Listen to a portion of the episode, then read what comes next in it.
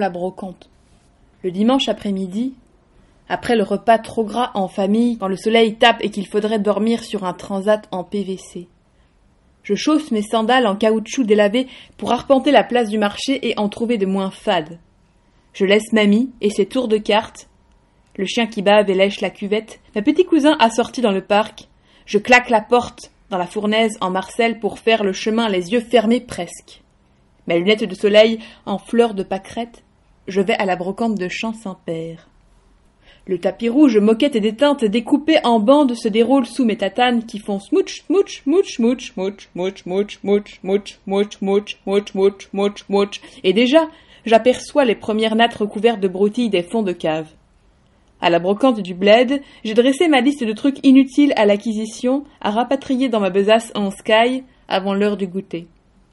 J'ai contourné les bouchons de bière, les figurines de Tintin, la série collecteur d'albums de Martine,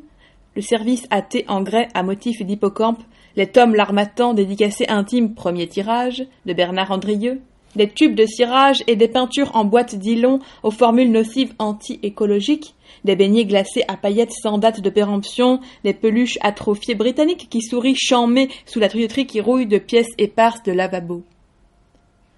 J'ai repéré le trésor d'argenterie de nos aïeux, les cascades de perles d'huîtres et les mosaïques en coquilles d'œufs laquées, les hameçons et Tupperware qui s'empilent graffités de ratatouilles surgelées, des paires de chaussettes à grosses mailles portées deux hivers précédents à la Mongie, des roudes et pièces détachées, des motos guillées, des paires de lunettes fumées jaunes et brunes, des kits de lacets en coton perlé, gamme colorimétrique étendue made in China. J'ai contourné les casseroles enfilées en poupées russes, des véhicules de chez Mattel, incomplets roses, des raquettes mal accordées au smash, les touches d'un piano à queue alisier épicéa étalées en domino, des sacs contrefaçonnés de chez Louis Vuitton, des bouquets de fleurs séchées dans des bocaux à mojettes, une brouette de livres cornés multitailles classés alphabétiquement avec des gommettes de commentaires et la couverture buvard, quelques pièces de garde-robe bariolées des années 60 et des escarpins fanés moches. Je fais abstraction des marcelles monochromes taille unique, de bracelets plastoc sous blister et de bagues taillées par des Africains sur la côte.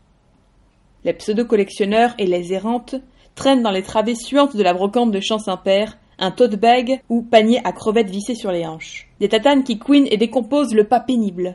On s'assied quelques instants sur une chaise tripode bancale pour souffler court et renfourcher ses lunettes. Devant soi, au creux d'étagère couchés renfloués, des manuels de vulgarisation agricole de Cora Millet-Robinet à l'intention des femmes. Des timbres de collection, la série papillons orientaux et les casques d'empereur, des pins américains et des montres à gousset de la Deuxième Guerre, des oursins lyophilisés et une série de roses des sables, sur socle noir tapissé velours, des épigraphes en métal d'herboriste cabossé et des tampons encreurs à rouleaux de chiffres.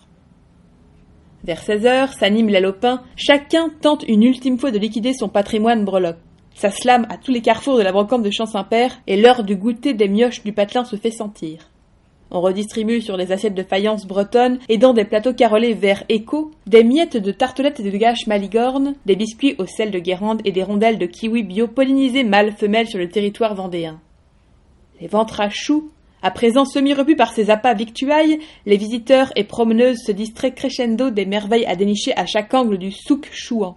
Les bibloteurs et numinastes les plus anciens fatigués par cette journée et noyés aux vestiges de leur cave si logomaniaque se confondent presque à leur bain Nul ne s'enquiert de marchander les premiers, les secondes. La brocante de Champ-Saint-Père accueille nombre de flâneuses et baladeurs sans objectif de dépense. La lumière presque tombant à l'orée du souper sur le lait, la gaguette de piquer à deux pas si on en a enfilé sa jupette. Certains, plus rusés que d'autres, se saisissent de la lueur déclinante pour activer leurs engins électroniques à faisceau, laser, puis d'autres dodoches téléguidés. Sa troque et sa marchande grave, freluche et brimborion avant la nuit. Demain, c'est lundi, personne ne voudrait ramener chez soi de la gnognotte à bout de bras à rameuter au grenier des cadres baroques maculés proches de Rorschach et des miroirs de coiffeuses d'autant plus amochés par l'exhibition caniculaire, des guenilles anonymes en bouchon à trois francs six sous s'ajustant à nulle saison, des balles de tennis mordillées par des épagnols hybrides décédés d'intoxication, voire d'une tumeur trop tardivement diagnostiquée, des clubs d'une vieille tante de l'âne sur mer défunte sur la Farway près d'un tit en position fétale ou de rugbyman.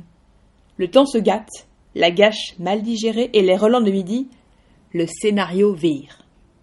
S'il daigne pleuvoir dans les minutes qui suivent, alors peut-être cette petite mémé, en salopette mauve par-dessus son Marcel chiné à trous, aura bazardé sa panoplie d'ombrelles à pois et à motifs zèbres, peut-être que la cape de pluie et les bottes de Sylvaine, la fille aînée du charcutier traiteur, auront été cédées à cette jeune clinquante du village jouxtant au brushing stylé grévin. Les plus allés du broc à braque auront même rouvert éventail leur parasol et d'un commun remake entonné en baladin quelques savoureuses ondes de comédie musicienne. Après, il aura fallu consciencieusement envelopper les ustensiles de cuisine coréenne débutant des éditions Atlas et les affiches vintage de mai 68, les cartes postales patrimoniales de cantons évaporés sous l'Atlantique et les séries de fèves incomplètes de la pâtisserie concurrente dans des draps à Vichy et plaids Disney. Il conviendra de remballer in extremis les galets peints à la main, de paysages montagneux, rembobiner et ranger dans les étuis cartons les vidéocassettes de Casper, l'apprenti fantôme et de Goldorak, puis plier boutique, rentrer chez soi bredouille ou plus formellement fort encombré par le déménagement retour de son bazar interpersonnel truculent, en mode désintéressé, les œillères de la honte supplée et poisse. Les arpenteurs et baladeuses auront sitôt tenté s'extirper de la zone démunie de pièces vendables, comme un attroupement massif agité sans réel sens de la marche, se seront percutés et rentrés dedans, fracassant au passage un ou deux collins tampons en exposition sur un meuble émacié. Ainsi jonché au sol et dans la frénésie du cataclysme, la pluie aura entre-temps doublé, transformant les rames de moquettes rouges en de la lave ruisselante. Des hommes et des femmes sans argent et sans, les mains dans les poches d'un short jean coupé, le moindre accessoire de valeur se feront piétiner par d'autres, rouler sur les côtes dans des par des valises de quincaillerie, s'effondrer sur leurs pieds à la verticale des cartons ramollis par la flotte de guides Michelin et beaux livres de correspondance de cousins, lointains colons français. Par mégarde, des gadgets de chasseurs et coupe-choux de coiffeurs, les tournevis prothétiques et scies de dentistes à la retraite glisseront de panne de fortune les emberlificotant pour percuter grave le crâne des victimes raides au sol regrettant au passage la sortie dominicale jusqu'à la gélatine du gras du mets principal gênant sur le plan éthique au déjeuner avant-coureur. Les rares individus debout, handicapés par leurs valises d'arpagon, n'auront pas tant fait le choix de sauver leur peau que le ralentissement des bagages et la difficulté de circulation dans les allées, doublés les effets tardifs d'une insolation sournoise, assailleront les malheureux, les achèveront, si je puis dire, pour s'affaler à terre dans le moelleux de quelques babioles échouées d'un stand décimé. La pluie aura pour ainsi dire semé la pagaille et la mort de bien des gens naïfs mais pas nécessairement mauvais, enterré quelques trésors vendéens sous la terre argileuse et pauvre, laquelle réclamasse cruelle quelques pluies d'abreuvage. L'épisode de la brocante de Champ-Saint-Père, ce dimanche-là, aura pris fin sous le signe quasi religieux du déluge. On assistera à l'effondrement aussi bien de la structure organisée en plan à peine carré juxtaposé du marché de nos caves et greniers que de l'espèce humaine en cette zone précise, aussi celui de tout un système d'échange matériel de commandite et de solidarité face aux broquilles, non pas aux hommes, la gâche alcoolisée, recette secrète altérant toute réaction passable pour efficace de la part des vaincus par l'intempérie qui, dans cette histoire, n'incarne qu'un GPS au sein de ce bazar d'Alibaba on reconduira la prochaine brocante du patelin à l'année suivante, à l'unanimité d'une équipe d'autant plus restreinte de décisionnaires, en précisant au pâtissier du coin Plus de rhum dans ta brioche, gros en sirotant un petit jus de kiwi bio sous la tonnelle en marcel chiné tanné à l'huile de la tardière.